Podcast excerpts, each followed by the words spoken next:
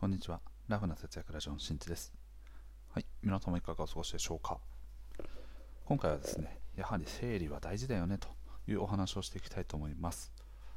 物事をね、きちんと整理整頓していく。これはですね、まあ、あの物事を、まあ、スムーズに進行していくだったりとか、あとは今後ね、何かこう引き出したいと思った時にも、あ、あそこに入れてたねとか、そういうのをですね、事前に分かっていると、と時間の、ね、効率化というものができるのでそのお話をしていきたいと思います。はい、で今回ですね、まあ、ここでいう整理整頓っていうのは、まあ、物理的な、ね、整理整頓っていうと例えば棚とかねあの本棚だったりとか引き出しだったりとかその中を整理してしっかりとねあのどこに何が入ってるかみたいなのを把握しましょうという話ではなくて今回はですね仕事における整理整頓という話ですね。特にですねあのご自身が結構仕事がもうバタバタバタバタ常に忙しいと。じゃあそういう状況から打開していくためにどういうことが必要なのかということとあとはその状況をこのまま続けていくとどういうデメリットがあるのかというのをねお話ししていきたいと思います。ちなみにこのお話をしようと思った背景は一つですね。まさに僕が今その状態に陥ってるからですね。はい。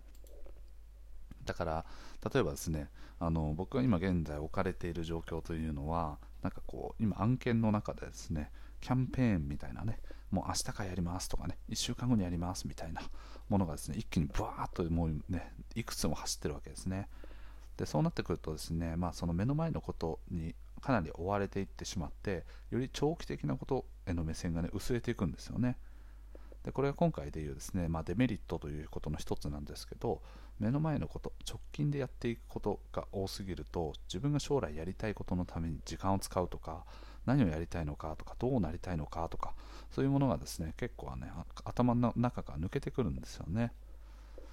これ常にあの僕が優先度をつける際の話ということで2つの指標がありますということをお話ししております。それは緊急度と重要度っていう話ですね。はい。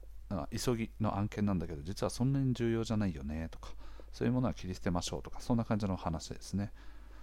でこの中で言うとですね、まあ、急ぎじゃないんだけど自分の人生を豊かにしていくためには必要なこととかあとは自分のキャリアを形成していく際にとこのスキルが必要だからと例えばね毎日毎日1時間勉強する。だけどそれって別に期限があるわけじゃないから優先度として下げやすいんだけど本当はねあの仕事をこう成功させている方とか新しいことに挑戦している方々はここの比率が高いよねとかそんな話をねしております。これ多分過去回のに何回か3、4回ぐらい話をしてますね。はい、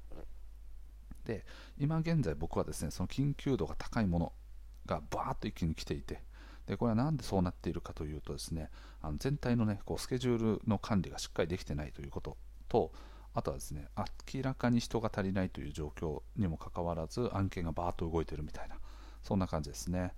でそうなってくるとねとりあえず潰せみたいな意識を持つのは、まあ、みんなそうなんですけどその時にと何がねこの状況を引き起こしているのかっていうのを整理する時間をちょっと持った方がいいんですね。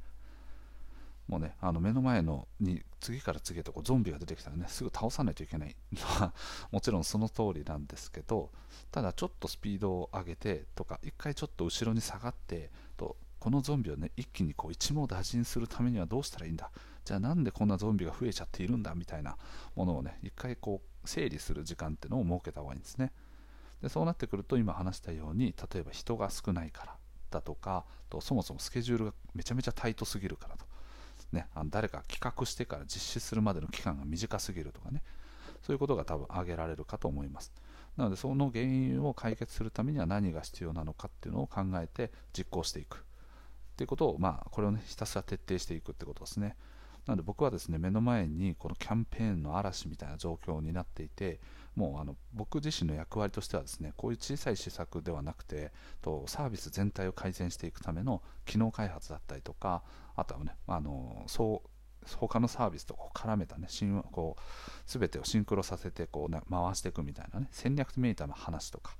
その辺をね僕はやっていけと言われているんだけれどもと人が足りないがゆえにこの足元の目の前のことを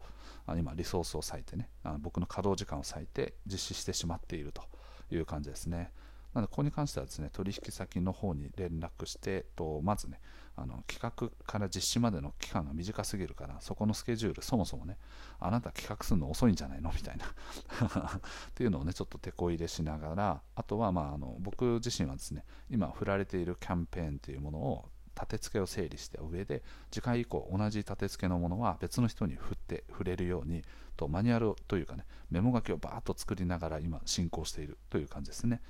そうすると次回以降は僕じゃなくても他の人が動けるようになればと僕の手を開けることができるのでさっきのその目の前のことからに忙殺されていて本来やらないといけない戦略部分にあと元元に戻ってねそこに時間を割くことができるようになると思います。はいなので、はい、そういったようにですねいちいちこう、ね、整理整頓していくってことがめんどくさいとかねあとはなんかもうそんな余裕すらもないみたいな状況ってすごくあるんですけど実はそういう状況を、ね、一度整理したことによってやらなくていいこととかあと実はそんなに急がなくてよかったことっていうのが出てくるのでその辺のが見えてくることによってねあのこの暴殺される日々というのは、まあ、少しずつ脱却できるんじゃないかなと思います。はいでこれをもうもうダメだもうこういうものだからしょうがないとかもう次から次へと来てるからとりあえず潰すしかないみたいな思考で居続けるといつの間にかですねさっき言ったように急ぎじゃないんだけど自分のキャリアを形成していくために重要なことやっていきたいこと新しく挑戦したいこととかに時間が使えてなくなってしまうと常に目の前のそのものをこなすことにねスキルはつくんですけどそれ以上のスキルがつかないんですよね。すなわちもうあの今の状況から何も変わらない。ただ効率が上がってスピードは上がるんだけどやれること自体は増えないっていうことですね。うん。なのでと僕もそうですね。僕もだからブログをやろうってなった時新しいことに挑戦しようと思った時にまず意識したことは何かというとと目の前のこととかねその重要本当に重要でないことに時間を割くのはやめようと。でとそのためには、まあ、時間を空ける必要があると、うん、じゃあ1日ね3時間とか。あの平日とかでもね僕はあの夜寝かしつけの後にブログ書いたりしてるんですけどその時もやっぱりこう、ね、子供たちを寝かしつけてでその後に残業して仕事をするとかっていう風になっている時に、まあ、そういう日ももちろんあるんですよ。だけどそうなってしまうとやっぱ僕のブログを書くっていうねすぐに収益は出ないんだけど将来これがね資産となって勝手にこうお金を生んでくれる仕組みになるかもしれない。そこに時間が割けないと。いうことがあるのでもう残業する日っていうのをかなり絞ってでその時にガーッと一気にやり尽くしちゃってで次の日はもう残業しないでとブログの時間に当てるとかね、うん、なんかそんな感じでねあのなんかこうメリハリをつけるようにしてますね。でもそれがねあの整理ができてないとか戦略自分なりの戦略を考えていないと毎日毎日ずるずるちょっとずつ残業して。で本業の方のねその残業しちゃったがゆえにブログをやる気力がなくなってお酒飲んじゃってみたいな。でダラダラダラダラするみたいなそんなことのねスパイラルに入るともうそこのね自分の必要なことの時間が割けないっていう状況を生み出してくると思います。はい、なのでその辺はねかなり要注意という感じですね。なので、まあ、あの仕事ですね、まあ、あの物理的な整理整頓ということももちろん大事なんだけど